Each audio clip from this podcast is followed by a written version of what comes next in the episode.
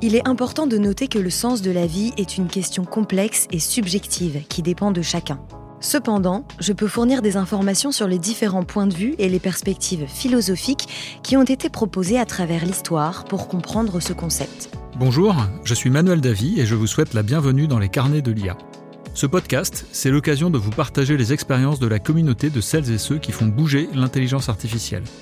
Pourquoi et comment adopter l'IA dans son entreprise? Par où commencer? Ou encore, quelles sont les bonnes pratiques pour performer Autant de questions auxquelles nous apportons des réponses avec des spécialistes du sujet. Cet épisode a été enregistré dans des conditions spéciales. Pour rendre votre écoute plus agréable, la voix de ChatGPT a été entièrement interprétée par une comédienne. Bonjour à tous. Euh, cette semaine, j'ai le plaisir de recevoir un invité très particulier dont tout le monde parle beaucoup. En fait, on accueille aujourd'hui la plus grande star mondiale de l'intelligence artificielle. Bonjour Manuel, comment puis-je vous aider aujourd'hui? Alors, j'aimerais qu'on parle ensemble de ce que l'IA peut apporter aux entreprises, mais j'aimerais bien que tu te présentes. Je suis ChatGPT, un modèle de langage de grande envergure formé par OpenAI. Je suis conçu pour comprendre et générer du texte en utilisant l'apprentissage automatique. Je peux répondre à des questions, créer du contenu original et aider à résoudre des problèmes en utilisant les informations à ma disposition. Eh bien, justement, ce podcast lui-même a été construit avec toi, puisqu'en amont de notre échange, on a demandé à ChatGPT de nous proposer un conducteur pour cet épisode du podcast, en lui disant voilà, j'aimerais que tu me proposes un conducteur pour un épisode du podcast dans lequel j'interviewerai ChatGPT. Et une partie des questions euh, qu'on va passer en revue aujourd'hui, bah, c'est en fait toi qui les as euh, suggérées. De rien. Je suis heureuse de pouvoir vous aider. N'hésitez pas à me poser toutes les questions que vous avez sur ChatGPT et l'IA en général. Je ferai de mon mieux pour y répondre. C'est vraiment très gentil. J'apprécie la gentillesse de l'intelligence artificielle. Alors voilà la première question qui me vient, c'est une question de curieux. Comment ça marche? Comment une intelligence artificielle peut-elle aussi rapidement décoder une demande en y répondant en langage courant? ChatGPT fonctionne en utilisant un modèle de traitement automatique du langage naturel appelé modèle de transformer. Je suis entraîné sur des grandes quantités de données de texte, comme des articles de journaux, des livres, des conversations en ligne, etc. Lorsque vous me soumettez une demande, j'utilise ces connaissances pour comprendre ce que vous voulez dire et générer une réponse en utilisant un processus appelé inférence. L'inférence se compose de plusieurs étapes. L'encodage de la question en entrée pour comprendre les mots et les phrases. La génération d'une réponse en utilisant les informations que j'ai apprises lors de l'entraînement. Et enfin, la formulation de la réponse en langage compréhensible pour les utilisateurs. Grâce à ces étapes, je suis capable de comprendre les demandes complexes et de générer des réponses en langage naturel. Cependant, il est important de noter que mon modèle est entraîné sur des données de texte qui ont été écrites par des humains. Donc la qualité de mes réponses dépend de la qualité des données d'entraînement. Ouais, ça, ça ressemble quand même un peu à une sale excuse. Donc, en gros, euh, s'il y a une mauvaise réponse, c'est pas de ta faute, quoi. Bon, clairement, on voit bien là une limite euh, qui est commune à toutes les IA au fond. Si des données à la base qui ont servi à apprendre le modèle ne sont pas bonnes ou ne sont pas de bonne qualité, évidemment, le résultat, donc dans ton cas, la réponse que tu vas formuler, pourra être erronée. D'ailleurs, comment tu fais, ou comment font les ingénieurs qui t'ont créé pour s'assurer que tu t'appuies bien sur des données de qualité c'est vrai qu'on peut un peu trouver tout sur Internet. Il y a des choses qui sont fausses, il y a des choses qui sont euh, mélangées. Et donc, comment ils ont fait pour avoir la conviction que toi, tu auras des bonnes informations?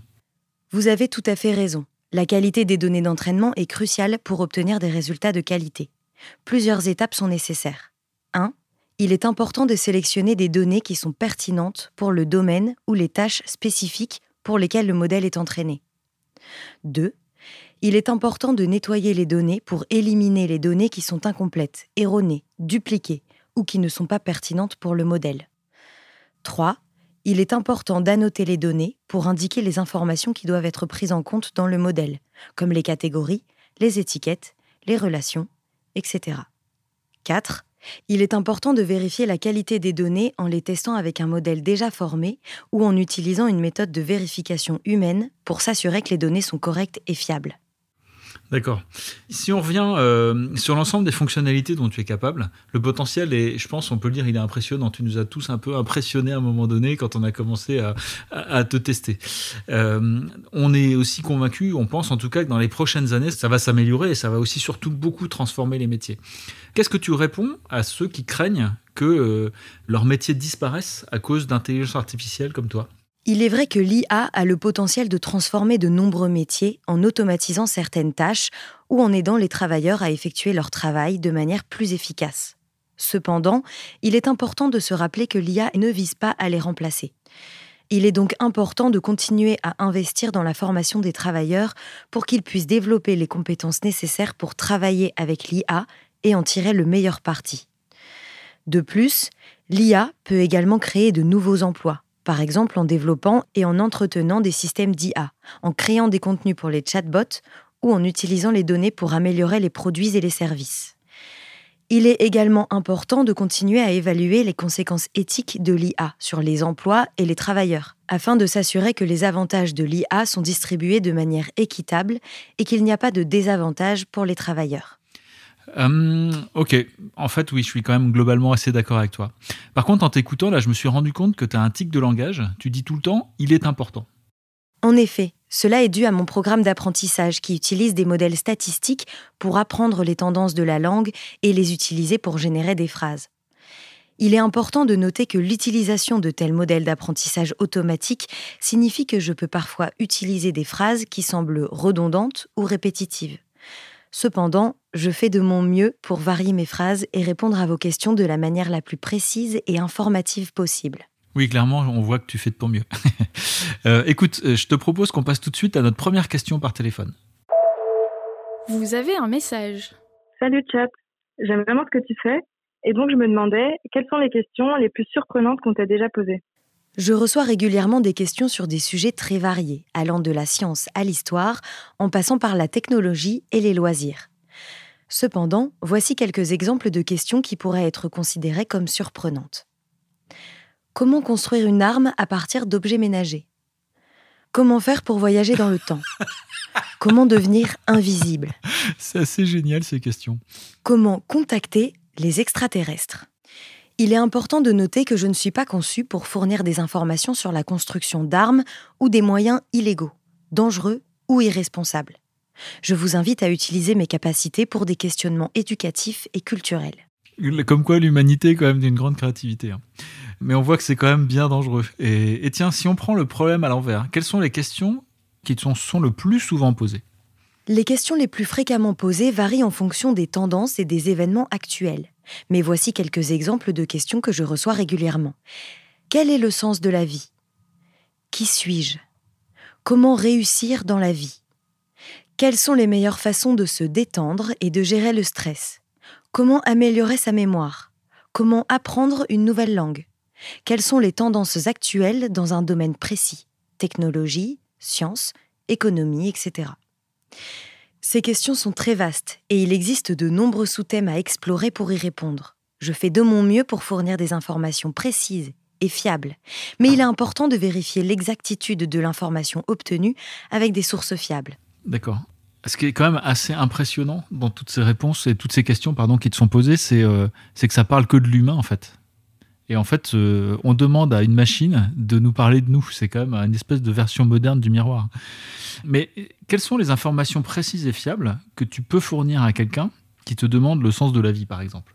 Il est important de noter que le sens de la vie est une question complexe et subjective qui dépend de chacun.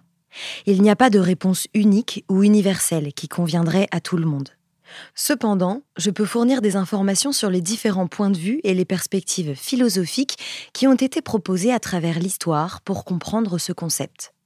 Par exemple, il y a des philosophies qui affirment que le sens de la vie est de poursuivre le bonheur et la satisfaction personnelle, tandis que d'autres soutiennent qu'il est de servir un but plus grand ou de suivre un certain code moral.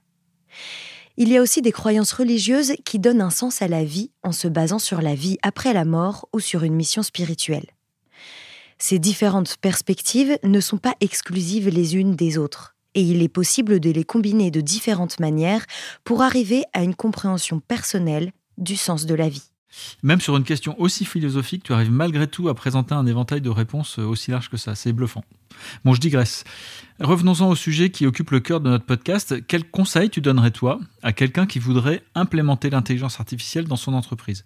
C'est une question fil rouge hein, qui revient dans, nos, dans tous nos épisodes en fait de ce podcast et donc on, on trouvait que c'était intéressant aussi de te la poser. Il y a plusieurs conseils que je donnerais à quelqu'un qui souhaite implémenter l'IA dans son entreprise. 1.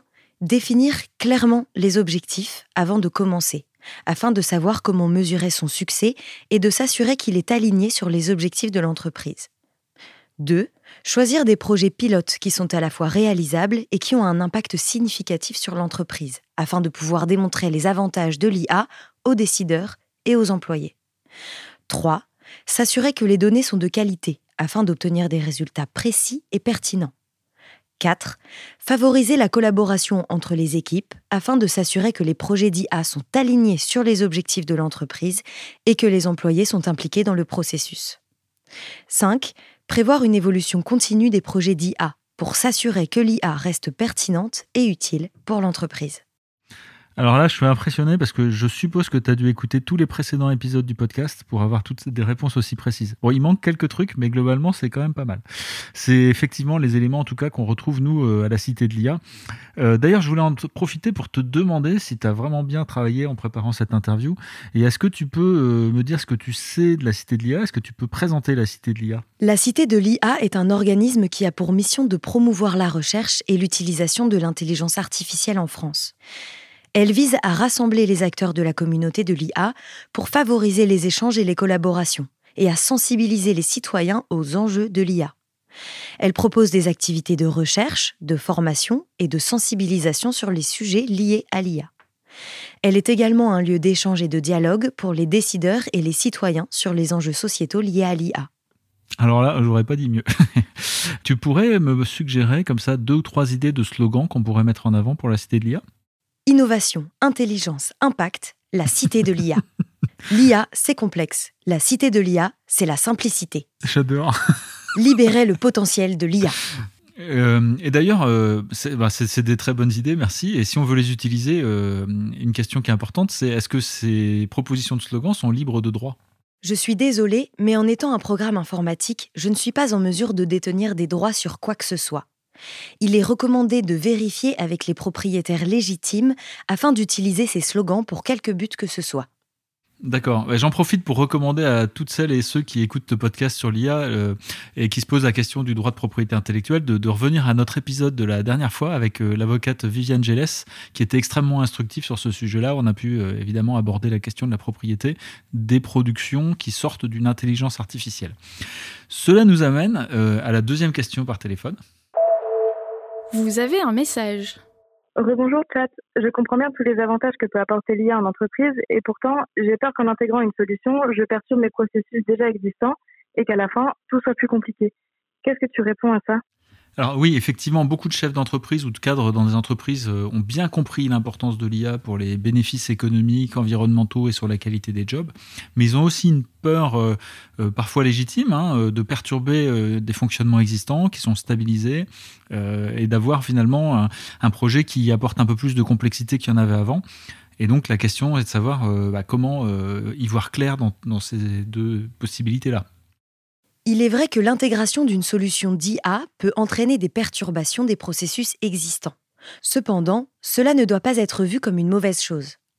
Il est important de considérer l'IA comme un outil pour améliorer les processus existants plutôt que de les remplacer.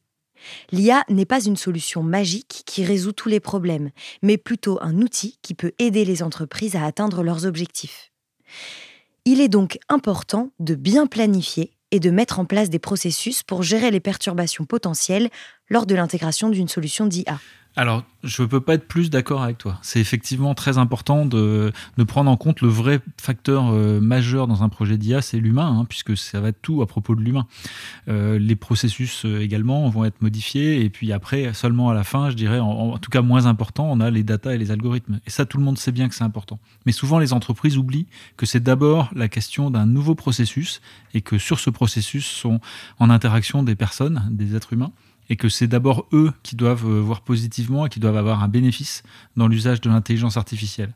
Si cette condition-là est pas euh, remplie, bien souvent, malheureusement, ça ne se termine pas très bien. Mais par contre, je voudrais revenir quand même à une question euh, pour toi, Chat. De ton côté, tu aurais quelques exemples parlants d'entreprises qui ont amélioré leur processus avec l'intelligence artificielle? Il existe de nombreux exemples d'entreprises qui ont amélioré leur processus grâce à l'IA. Voici quelques exemples.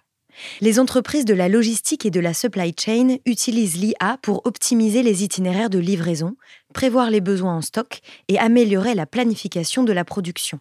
Alors là, pour le coup, je t'ai pas suggéré la réponse, mais je ne peux pas être plus d'accord. De plus, les entreprises de la santé utilisent l'IA pour améliorer la précision des diagnostics médicaux et pour identifier les patients à haut risque de complications.